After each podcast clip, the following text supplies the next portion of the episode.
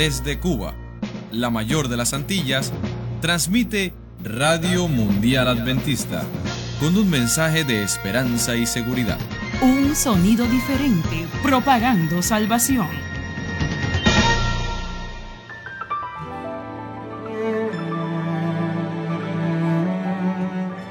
Hola, ¿qué tal? ¿Todo bien? Amigo que estás ahí, sí, tú que me escuchas y que separas un tiempo para conectarte con el cielo. Ya estamos en la recta final de esta semana especial que nos ha llenado de sorpresas y alegría. También nos ha regalado conocimiento y acercamiento a Dios.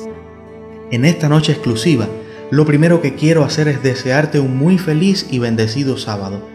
Que la bendición del cielo se derrame sobre ti y tu familia y que sea tan grande esa bendición que no existe instrumento en esta tierra para medirla. Recuerda siempre que nos haces muy felices al sintonizarnos cada día, pero sobre todas las cosas, haces muy feliz al Rey del Universo. Él ha bajado y se sienta junto a ti para disfrutar juntos de un tiempo de esperanza.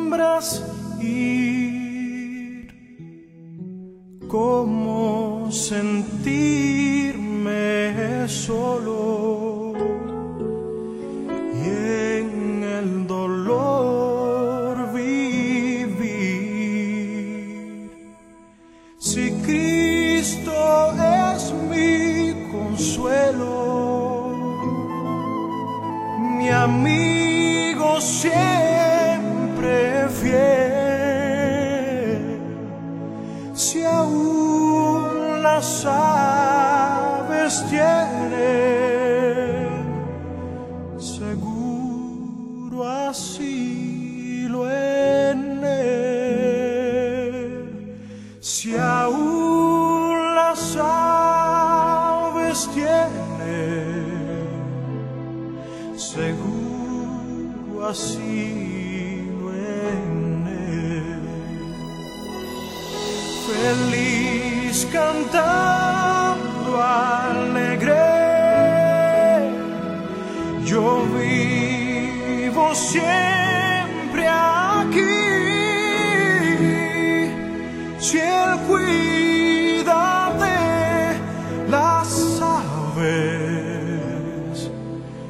cuidará también de mí.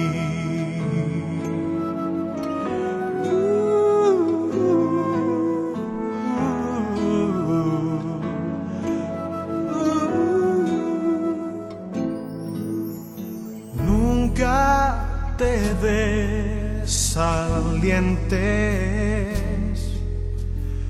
Oigo al Señor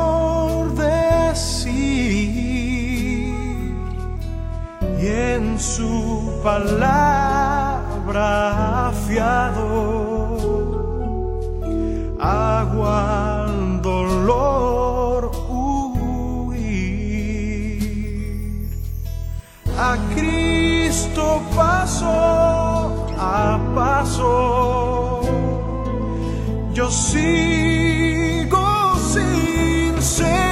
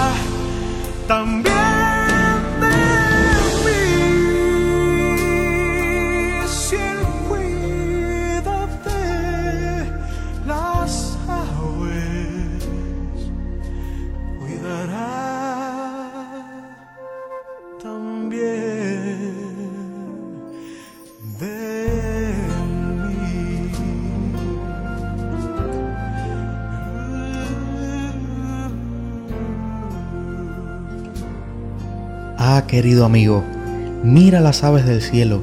Ellas no siembran ni cosechan, ni tampoco guardan en graneros. Sin embargo, su Padre que está en el cielo les da alimento. ¿No valen ustedes mucho más que ellas? Pues claro que sí, y eso nos da la garantía del amor y el tierno cuidado de nuestro Señor.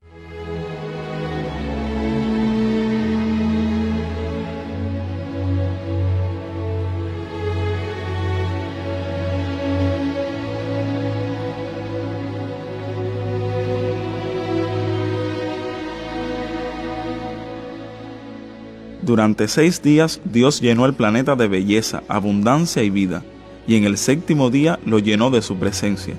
La presencia de Dios es el manantial de vida y felicidad que el sábado ofrece.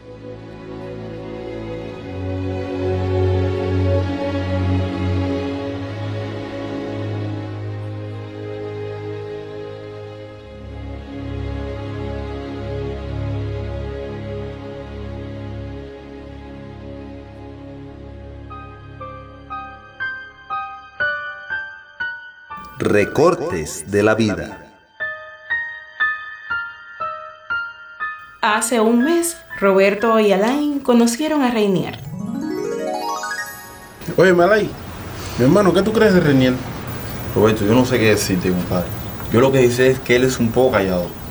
Y yo en tu lugar no confiaría en ese tipo de personas. Oh, no me digas nada, mi hermano. Entonces cometí un grave error. Tú sabes que ayer yo lo invité para que fuera con nosotros a pescar. Ah, mi, mi- Y ahora entonces, dime a ver, entonces ahora qué le digo. Ah, bueno, mío, ese es el problema tuyo. Porque, ¿qué decirle tú? No sé qué yo aconsejarte. No, mijo, no, ¿qué vamos a hacer? Ya, lo llevamos. Bueno, que clase embarque nos den.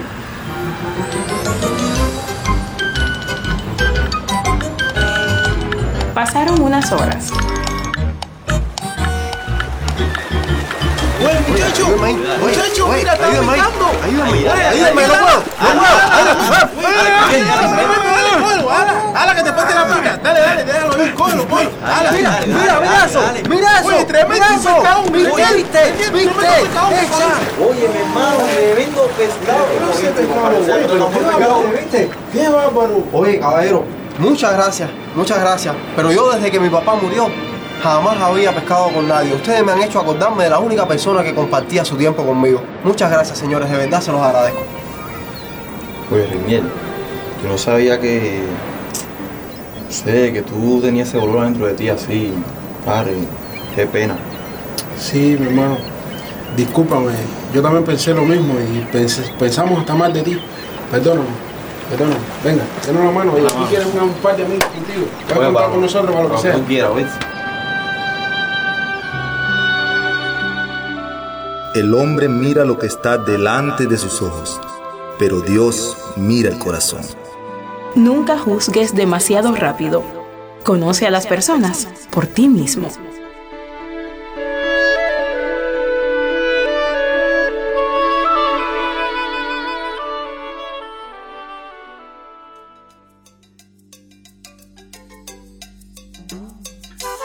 Una vez más te saludamos desde aquí. Buenas noches, amigo. Buenas noches, amiga.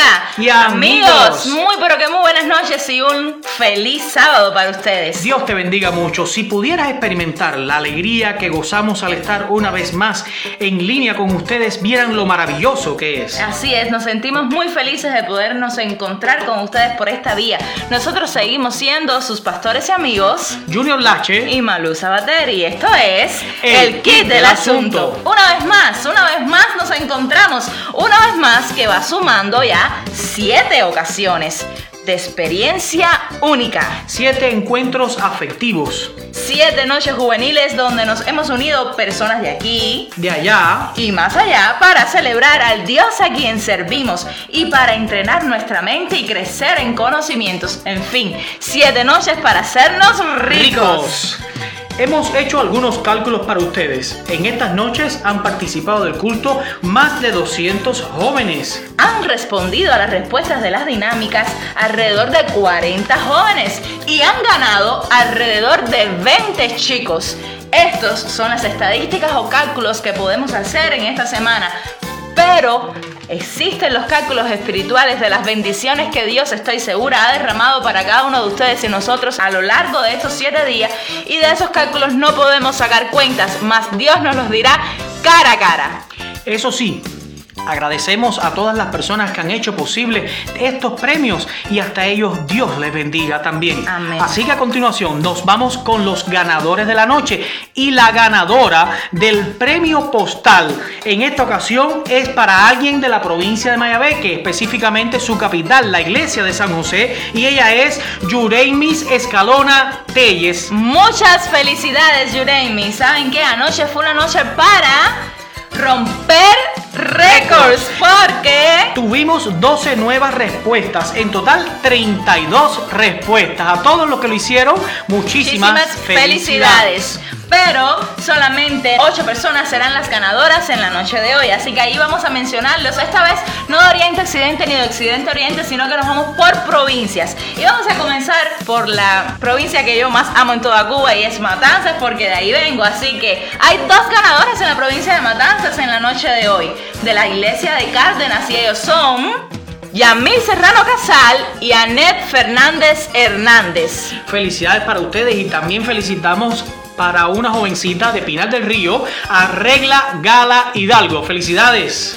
Una ganadora más en esta noche. Dinos, Malú, ¿quién es? Esta muchacha ha participado por primera vez anoche. Su respuesta estuvo increíblemente buena. Así que su nombre es. Adriana. Adriana, muchísimas felicidades. Dios te bendiga a ti también. Vámonos al centro del país, a la linda Villa Clara. Y en esta provincia ha ganado una muchachita que se llevará a su casa este premio. Su nombre es Ana Jocabet Rangel Díaz. Para ti, muchísimas felicidades también. Hasta Santiago de Cuba, Doris Beatriz, felicidades. Tienes un premio también. Y en Guantánamo, allí nos quedamos a Dalmis Dusac Gibert. También vamos a mencionar de Santiago de Cuba a Miriam Ramírez Marín. Estos son todos los ganadores de la noche de hoy. Para todos ustedes reciban desde este lado muchísimas felicidades. Qué bien, Dios les bendiga y continuamos respondiendo. En esta ocasión los dejamos entonces con las preguntas de la noche. Saquen papel y lápiz, que es mi esposa quien va a preguntar. Malú, ¿listas con la pregunta? Aquí estoy, pues sí.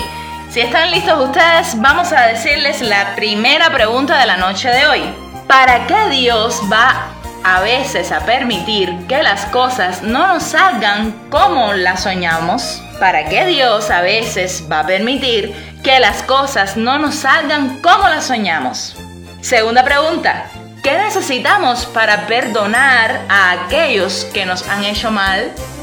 ¿Qué necesitamos para perdonar a aquellos que nos han hecho mal? Estas son las dos preguntas que usted tendrá que responder observando y escuchando la programación completa de la noche de hoy. Y entonces les dejo la tercera pregunta, que es la que usted tendrá que investigar, buscar, informarse, apoyarse en bibliografías y luego redactarla con su sello personal. Y la tercera pregunta dice así, ¿tenía Dios un propósito especial para José? ¿Cuál era? Entonces ya buscaste tus preguntas, ya las tienes ahí, estás listo para responder.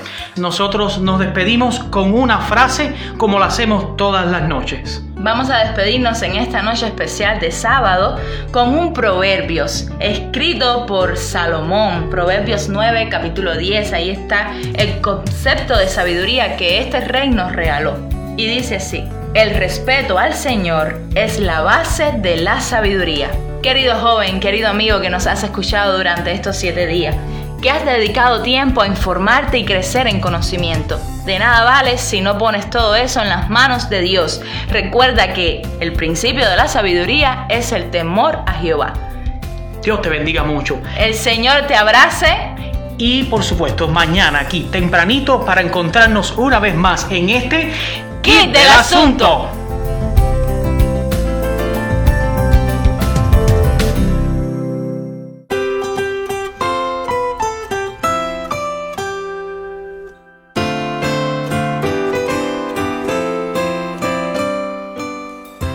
Ahora, querido amigo que nos escuchas, una vez más llega el momento más especial de toda la noche, ese momento en el que recibimos la palabra de Dios. En esta ocasión será traída por el pastor Aldo Joel Pérez, presidente de la Unión Cubana de los Adventistas del Séptimo Día. Que Dios bendiga su palabra en esta noche.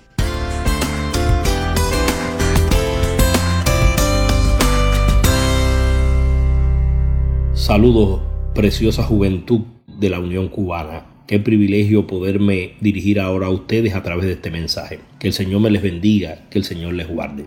La Biblia está llena de ejemplos de jóvenes, de hombres y mujeres que supieron vivir por fe en su época. Y de los tantos casos que encontramos en la palabra de Dios, quiero detenerme hoy en uno de los que para mí fue un hombre de fe. Me estoy refiriendo a la vida del joven José.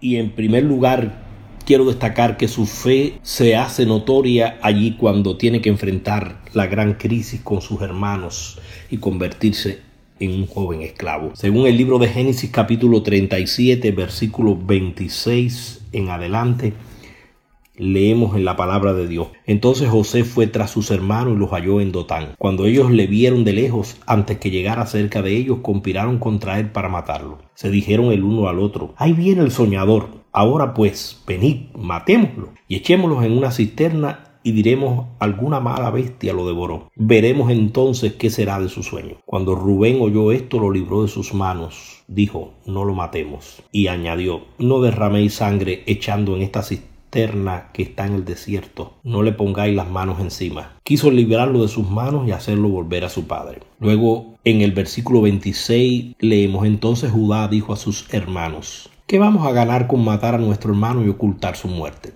Venid y vendámoslo a los ismaelitas, pero no le pongamos las manos encima, porque es nuestro hermano, nuestra propia carne. Y sus hermanos convinieron con él. Cuando pasaban los mercaderes madianitas, sacaron ellos a José de la cisterna, lo trajeron arriba y lo vendieron a los ismaelitas por 20 piezas de plata. Y estos se llevaron a José a Egipto. Entonces Rubén volvió a la cisterna y al no hallar dentro a José rasgó sus vestidos. Palabra de Jehová. En el carácter de José se había fomentado defectos que ahora había que corregir. Como les decía al principio, había sido un hijo mimado por su padre, era el hijo que recibía los mayores privilegios, la túnica de colores, etc. Todo esto fue afectando su carácter en sus primeros años de la vida y ahora Dios permite que sus hermanos preparen sus traquimañas, sus planes diabólicos y deja al enemigo que tome el control por un momento de la vida de José hasta cierto punto, porque Dios permite al enemigo hasta cierto punto que nos toque a veces para darnos lecciones y para perfeccionar nuestro carácter, para desarrollar nuestra fe en medio de la crisis. Y cuando José se vio en esta condición, vio las, las viviendas de su familia, y pensó que nunca más vería a su padre, que nunca más vería a sus seres queridos, que nunca más estaría libre. José creyó que el Dios de sus padres sería su Dios. Y en medio de esa situación difícil, José puso su confianza en el Dios de sus padres. A pesar de la esclavitud que había en Egipto, construyó su carácter y por ende un futuro eterno. Podemos ser esclavos de lo que hablamos, podemos ser esclavos de lo que pensamos, podemos ser esclavos. Hay muchas cosas que nos pueden esclavizar. Pero hoy necesitamos, queridos jóvenes, levantarnos como José y vivir por fe. En medio de las situaciones adversas de esta vida. Hoy hace falta muchachos y muchachas que puedan levantarse y como José vivir por fe y por encima de la esclavitud de este mundo y por encima de las circunstancias adversas que nos ha tocado vivir, podamos vislumbrar la casa del Padre y podamos vislumbrar el rostro maravilloso del Dios que nunca nos abandonará, aunque permitirá que el enemigo a veces haga de las suyas y que las cosas a veces no salgan como nosotros quisiéramos, como las planificamos, pero Dios a veces lo permite para perfeccionar nuestro carácter y prepararlo para el mundo eterno. Me maravilla lo que dice la palabra de Dios allí en el libro de Génesis capítulo 39 versículo 7 en adelante. Y aconteció después de esto que la mujer de su amo puso sus ojos en José y le dijo, duerme conmigo. Pero él no quiso. Y dijo a la mujer de su amo, mi señor no se preocupa conmigo de lo que hay en casa. Ya ha puesto en mis manos todo lo que tiene. No hay otro mayor que yo en esta casa y ninguna cosa me ha reservado sino a ti, por cuanto tú eres su mujer. ¿Cómo pues haría yo este grande mal y pecaría contra Dios. Hablando ella a José cada día, pero él no la escuchaba para acostarse al lado de ella para estar con ella. Pero aconteció un día cuando entró él en casa a hacer su oficio, que no había nadie de casa allí, entonces ella lo asió por la ropa diciendo, duerme conmigo. Pero él dejando su ropa en las manos de ella, huyó y salió. Queridos jóvenes, las escenas y la seducción del vicio le circundaban por todas partes a José, pero él permaneció como quien no veía ni oía, dice el espíritu de profecía. Es decir, que José no ponía su mirada ni su atención en las tentaciones que había a su alrededor, ni veía ni oía. No permitió que sus pensamientos se detuvieran en asuntos prohibidos el clima de la tentación lo enfrentó con la esposa de Potifar, su jefe. El secreto de su victoria, huir de la tentación. Es lo que Pablo nos dice, el apóstol Pablo nos aconseja, huye de las pasiones juveniles. Nadie es demasiado fuerte como para enfrentar tentaciones de este tipo. Siempre recuerdo a mi profesor y querido pastor Virgilio Saldívar, que cuando dábamos clases de teología con él en el seminario adventista, él nos decía, muchachos, lo peligroso es la segunda mirada. Usted puede mirar una vez, algo le llamó la atención, pero cuando usted vuelve a mirar, ahí ya está cayendo en el pecado y en la tentación porque la mente empieza a trabajar y las cosas prohibidas empiezan a aparecernos como cosas agradables, atractivas. Ya no vemos el pecado en toda su fealdad, y cuando venimos a ver de la noche a la mañana estamos enredados. Claro, el pecado no empezó cuando ya cometimos el acto, el pecado empezó cuando en nuestra mente aceptamos pensar en esas escenas que nos son prohibidas de acuerdo a la palabra de Dios. José no veía ni oía. Habían tentaciones a su alrededor, pero él ni veía ni oía. Necesitamos hoy muchachos y muchachas que puedan levantarse por fe y no oigan ni vean aquellas cosas, aquellas escenas que nos están desviando de Dios y que nos están hundiendo en el pecado. Hace falta vivir por fe y la fe viene por el oír y el oír por la palabra de Dios. Necesitamos aferrarnos a Dios en oración, en estudio de la Biblia, para poder enfrentar las tentaciones de los últimos tiempos tiempos cuando hay caos, cuando hay a nuestro alrededor situaciones bien complejas, cuando la moral está en crisis como nunca. Veo también la vida de fe de José cuando estuvo dispuesto a perdonar los daños que le hicieron sus hermanos. No es fácil perdonar un daño tan grande. Génesis capítulo 45, versículo 1 al 5 narra allí. No podía ya José contenerse delante de todos los que estaban a su lado y clamó, Haced salir de mi presencia a todos. Así no quedó nadie con él cuando José se dio a conocer a sus hermanos. Entonces se echó a llorar a gritos, lo oyeron los egipcios, y lo oyó también la casa del faraón. Y dijo José a sus hermanos, Yo soy José, ¿vive aún mi padre? Sus hermanos no pudieron responderle, porque estaban turbados delante de él. Pero José les dijo, acercaos ahora a mí. Ellos se acercaron y él le dijo, yo soy José, vuestro hermano, el que vendiste a los egipcios. Ahora pues no os entristezcáis, ni os pese haberme vendido acá, porque para salvar vidas me envió Dios delante de vosotros. Amén, gloria a Dios. La palabra de Dios nos narra cómo José probó primero a sus hermanos. Dice Patriarcas y Profeta en la página 233, él comprobó cómo sus hermanos estaban desarrollando los frutos del verdadero arrepentimiento. Estaban reconociendo su falta, su error. Y cuando él comprobó esto, ahora llegó la oportunidad de darse conocer a sus hermanos. Pero lo interesante es cómo él perdona para perdonar a una persona que te ha dañado, que te ha arruinado tu vida, que te ha destruido tu vida, que ha destruido tu futuro, que ha tratado de hacer pedazos tu existencia, tu vida. Para perdonar a una persona que te ha hecho tanto daño, hay que vivir por fe. Y hoy se requieren jóvenes que vivan por fe y que puedan perdonar a aquellos que nos han dañado, a aquellos que nos han hecho mal. La amargura, la desesperación, el estrés, el odio, el rencor y un futuro triste es lo que aguarda a quien no puede perdonar. Y para poder perdonar hay que amar. Y para poder amar como Dios nos ama y nos perdona a nosotros, hay que estar conectados con Dios. Porque solo conectados por Dios o conectados con Dios nosotros podemos vivir una vida de fe que nos lleve a perdonar todos los daños que hemos sufrido en esta vida los hombres y mujeres que viven por fe, los muchachos y las muchachas que viven por fe son los que pueden perdonar y olvidar todo el mal que nos han hecho. José fue un joven de fe cuando pudo olvidar todo lo que sus hermanos le hicieron. Y me llama la atención también cómo José demostró su fe siendo un joven humilde, siendo siempre la misma persona en la adversidad como en la prosperidad.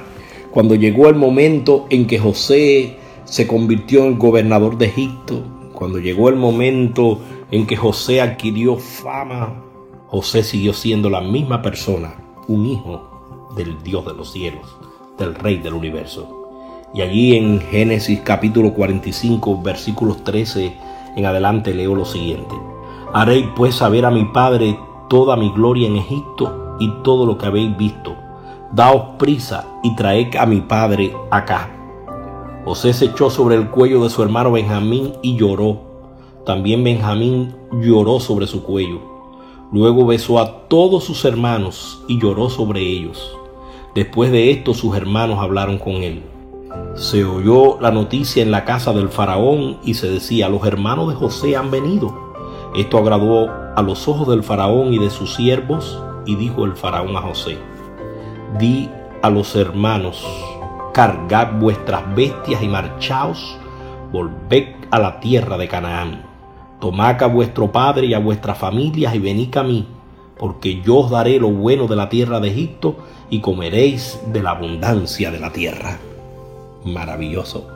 José no olvidó sus raíces, no olvidó su pasado, no olvidó a su padre, no olvidó a su familia, porque él era un joven que vivía por fe.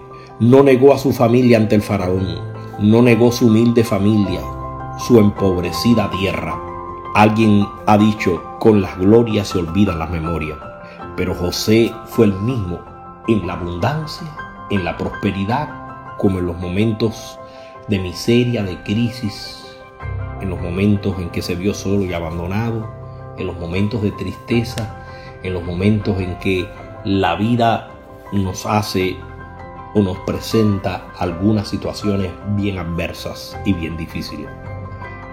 En Patriarcas y Profeta, página 223, leo lo siguiente.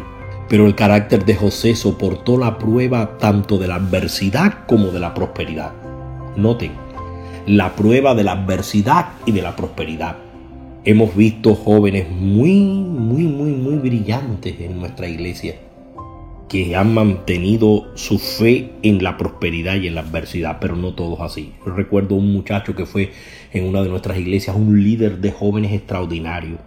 Su mamá tenía buena posición económica, un día le compró un auto y con el auto y el olor de la gasolina empezaron a enfrentarse situaciones en las que este muchacho tuvo que verse cara a cara con la tentación, las damas empezaron a responder al olor de la gasolina de su auto, a pasear con él. Y de la noche a la mañana este muchacho, este gran líder de jóvenes, abandonó los caminos de Dios. Tengo entendido que después de años, después de arruinar su vida en el mundo, ahora regresó de nuevo a los caminos de Dios. Pero despilfarró su juventud, su talento, su tiempo precioso, porque la juventud es la etapa más extraordinaria que Dios nos regala en este mundo, donde podemos hacer grandes cosas para Dios y Él las despilfarró todas en medio de su prosperidad humana. Dice la cita Guay, José manifestó en el palacio de Faraón la misma fidelidad hacia Dios que había demostrado en la celda de prisionero. Tremendo. Así que fue tan fiel a Dios en el palacio del faraón como lo había demostrado en la celda de prisionero y aún más como lo había demostrado en la casa de Potifar. En todo momento José fue un joven de fe. Su posición fue la misma en la prosperidad como en la adversidad. Y para usted mantenerse igual, querido joven, en la prosperidad y en la adversidad, usted tiene que vivir por fe. Si usted no es un hombre o una mujer de fe, eso no sucede. Noten que la palabra de Dios dice que solo los mansos y humildes heredarán la tierra. La tierra que Dios nos ofrece es para los hombres y mujeres mansos y humildes, que aún en la prosperidad mantienen humildad. José se vio solo, enfrentó la soledad, pero aún en la soledad él estuvo dispuesto a mantenerse de parte de Dios aunque se desplomaban los cielos a su alrededor. En toda circunstancia, él se mantuvo en las manos de Dios. A veces tenemos que, como José, quedarnos solos. Pero al fin estaremos rodeados de millones y millones de hombres y mujeres que, salvados por fe, estarán con nosotros en la eternidad. José construyó su vida, construyó su futuro, una gran parte de su tiempo en la soledad, en la prisión, en la cárcel, otra rodeado de personas. A veces tenemos que quedarnos solos por Cristo. Yo recuerdo cuando yo me desarrollé y crié en los primeros años de mi juventud en la iglesia adventista, yo era el único joven en Hawái Grande, provincia de Matanza. Y los compañeros y compañeras de estudio venían, pasaban por la casa y me invitaban, vamos al cine, vamos a la fiesta, vamos acá. Sobre todo los sábados por la noche era una noche muy difícil para mí porque no tenía ningún joven adventista en mi pueblo y yo tenía que pasarme esas noches solitario en casa, estudiando, oyendo música, pero no podía compartir con otros jóvenes como todo joven quiere. Hasta que buenos años después pude ir, ya cuando tenía 19 años pude entrar al seminario adventista y cambió el ambiente que me rodeaba. Pero hasta los 19 años fui el único joven adventista en mi pueblo la iglesia más cercana me quedaba a 30 kilómetros. Solo íbamos los sábados, el tiempo del culto y después a última hora pues a veces hermanos muy queridos y la familia pastoral pues me brindaron quedarme en sus casas los viernes por la noche para poder participar los viernes en la noche de la sociedad de jóvenes. Pero eso fue poco antes de ir para el seminario. Y por fe teníamos que permanecer mientras escuchaba los llamados a salir a pasear con mis compañeros y compañeras de estudio. Muchas veces como José tenemos que quedarnos solos en esta vida. Nuestros padres, nuestros seres queridos, nuestros hermanos y hermanas no entienden por qué hemos tomado una decisión de este tipo por Jesús. Y permaneceremos fieles solo si vivimos por fe. Yo no sé la situación que tú estás viviendo, no sé qué es lo que estás enfrentando. Pero te hago un llamado en esta hora a que vivas como José por fe tanto en la adversidad como en la prosperidad, que en todo tiempo tú puedas vivir por fe. Y un día, por la fe, entraremos a la patria eterna.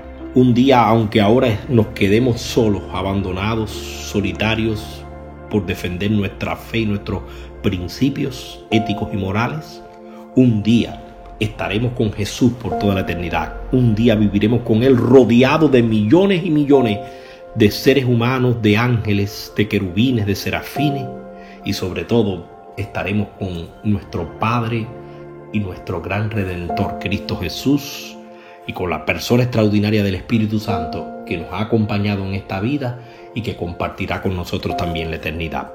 Te hago un llamado a que te aferres a la palabra de Dios, a la oración. Solo los hombres y mujeres de oración que dedican tiempo a la palabra crecerán en la fe y podrán mantenerse en pie en medio de la crisis final que viene para este mundo. Ojalá cuando todo termine en esta tierra, cuando veamos al Rey venir en las nubes de los cielos en toda su hermosura, que cuando suenen las trompetas de triunfo y de victoria, tú y yo estemos entre los redimidos que reinarán con Jesús por toda la eternidad.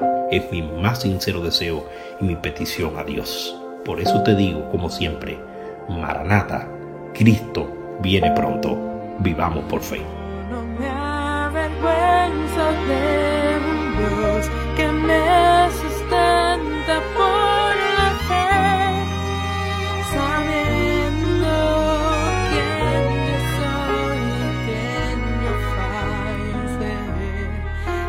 Declarado justo por su gran poder, escojo creer, Señor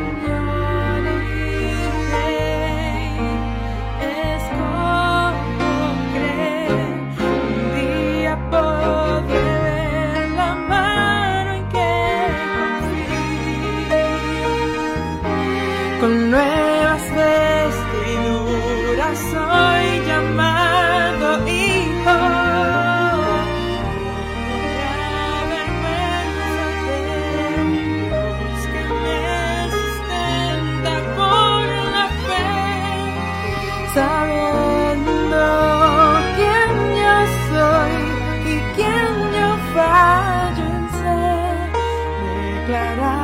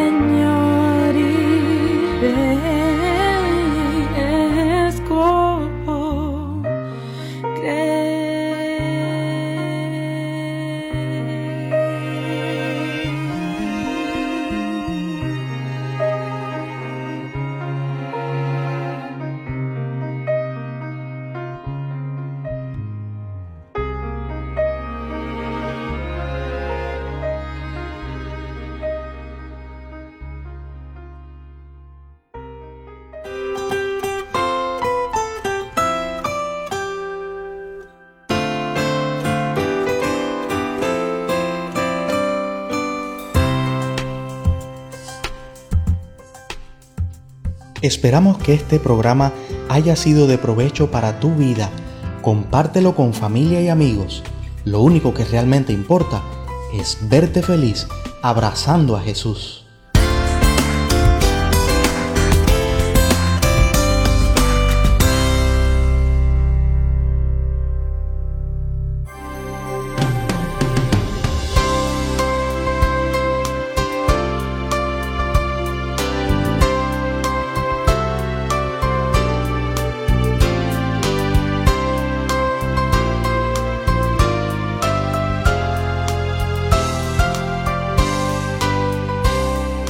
Amigos de Radio Mundial Adventista en Cuba queremos conocerte. Si tienes alguna vivencia con Dios que contarnos, alguna oración contestada, Escríbenos a Unión Cubana de la Iglesia Adventista del Séptimo Día, apartado 50, General Peraza, Ciudad Habana, código postal 19210. contáctanos, nos harás sonreír.